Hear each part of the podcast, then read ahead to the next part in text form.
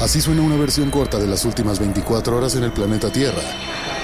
La conversación del mundo, aquí, en el Brief, con arroba el Che Arturo.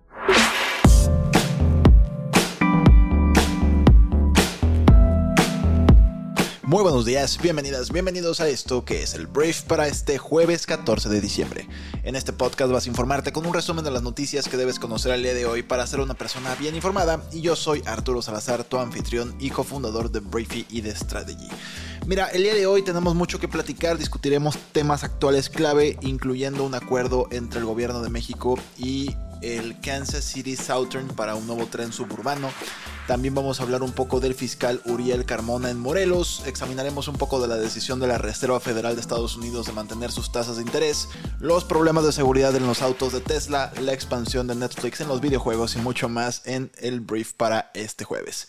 Gracias por estar aquí. Vamos a comenzar con esto, que es el brief. Arranquemos hablando de México y al parecer tendremos tren de pasajeros en Monterrey. El gobierno de México ha firmado un acuerdo con Canadian Kansas City Southern para echar a andar un servicio ferroviario suburbano de 75 kilómetros en el oeste del área metropolitana de Monterrey, esto en Nuevo León. El acuerdo publicado este miércoles en el Diario Oficial de la Federación refiere que esta línea férrea, con 26 estaciones, conectará los municipios de García, Santa Catarina, San Pedro Garza García, Monterrey, San Nicolás de los Garza, Apodaca y Pesquería. De acuerdo con Hacienda, el desembolso federal será de unos 26.6 millones de pesos y por otra parte el Estado de Nuevo León solicitó a Banobras un apoyo para financiar el 50% del costo de estudios y asesorías de la obra. La velocidad máxima del tren de pasajeros será de 100 km por hora, contará con estaciones para pasajeros y paraderos a lo largo del corredor el gobierno ha pactado con la compañía Kansas City Southern la elaboración y actualización de los estudios y proyectos ejecutivos para la construcción del tren suburbano.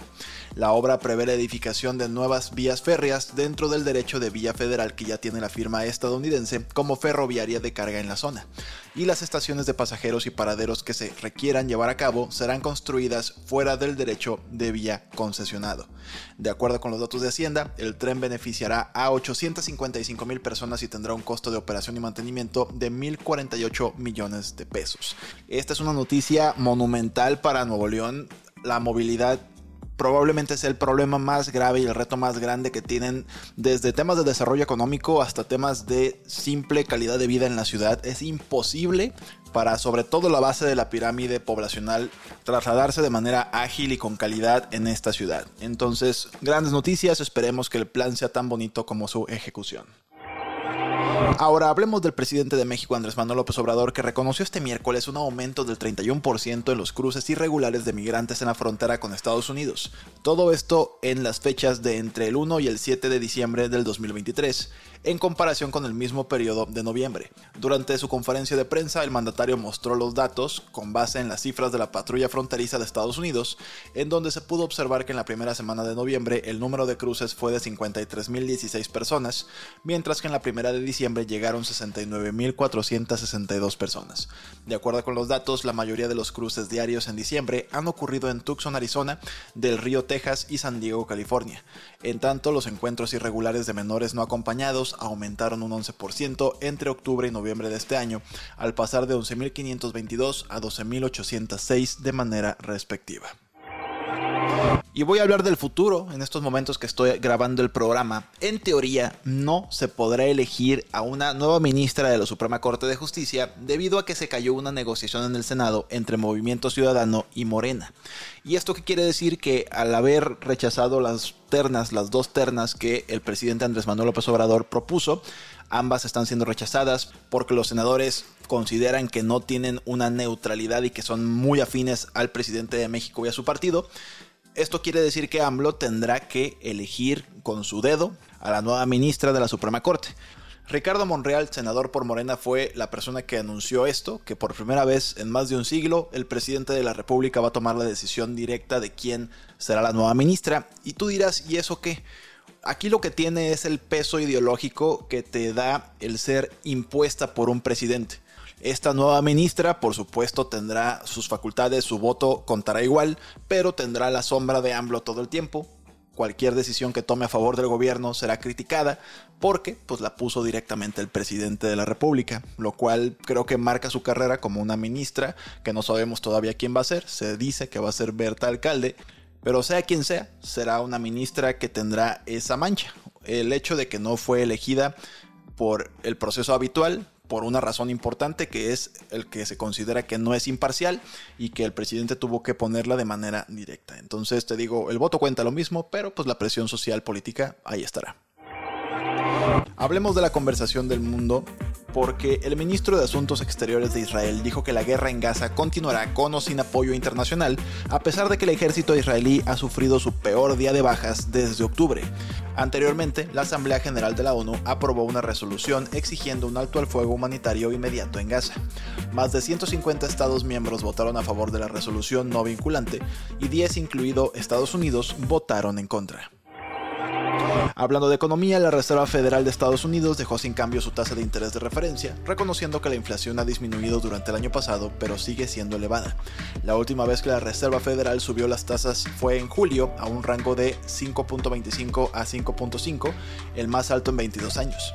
Quienes fijan las tasas creen que habrá tres recortes el próximo año, y eso en nuestro país impactó, ya que el peso mexicano cotizaba en 17.27 pesos por dólar casi al final de las negociaciones, con una apreciación del 0.19% frente al precio de referencia de Reuters el martes. El mercado percibe como poco restrictivo el comunicado de la Fed y también el comentario de Jerome Powell, su presidente, sobre todo al decir que discutieron sobre recortar la tasa de interés en el anuncio de ayer.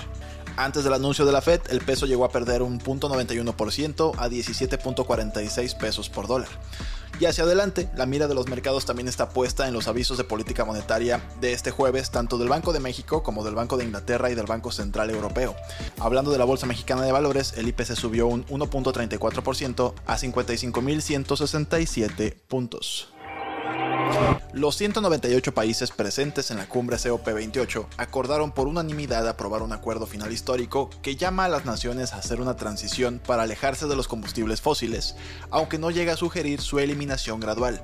Un borrador de acuerdo anterior, más débil, decía que deberían ser simplemente limitados, lo que provocó muchas críticas.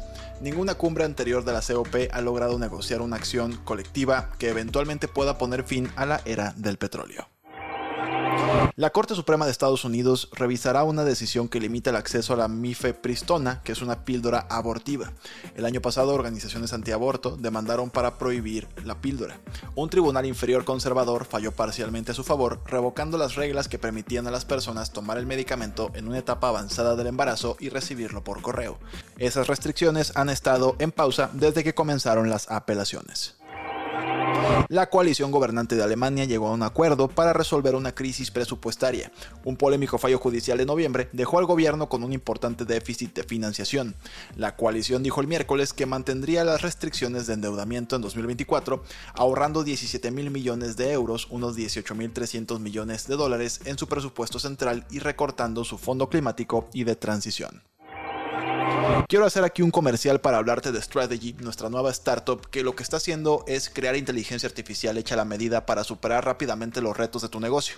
Lo que hacemos es crear aplicaciones de inteligencia artificial que transforman grandes cantidades de información que bien podrían ser tus bases de datos de tu ERP o de tu CRM y lo que hace es crear conocimiento aplicable para mejorar la forma en la que tu negocio piensa, opera y evoluciona. Y dentro de lo que podemos hacer por tu negocio es crear estrategias basadas en datos, resolver problemas dolorosos para tu empresa u optimizar tus procesos operativos y administrativos. Si te interesa conocer más sobre nuestra startup y agendar una reunión con nuestro equipo, en la descripción de este podcast te comparto nuestro sitio web y algún correo de contacto que tengamos.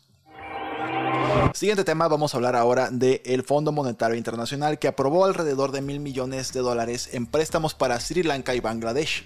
Los fondos para Sri Lanka ayudarán a estabilizar la economía del país después de que el año pasado incumpliera su deuda soberana, y los de Bangladesh serán cruciales para aliviar las presiones monetarias. Ambos países tienen previstas elecciones generales el próximo año y los préstamos pueden ayudar a aumentar el apoyo a los políticos en ejercicio. Hablando de negocios, vamos a hablar de Tesla, que tendrá que revisar sus coches en Estados Unidos por los problemas de su piloto automático. El sistema de asistencia a la conducción de Tesla no previene lo suficiente que el conductor se desatienda por completo del coche, según las autoridades de seguridad de Estados Unidos.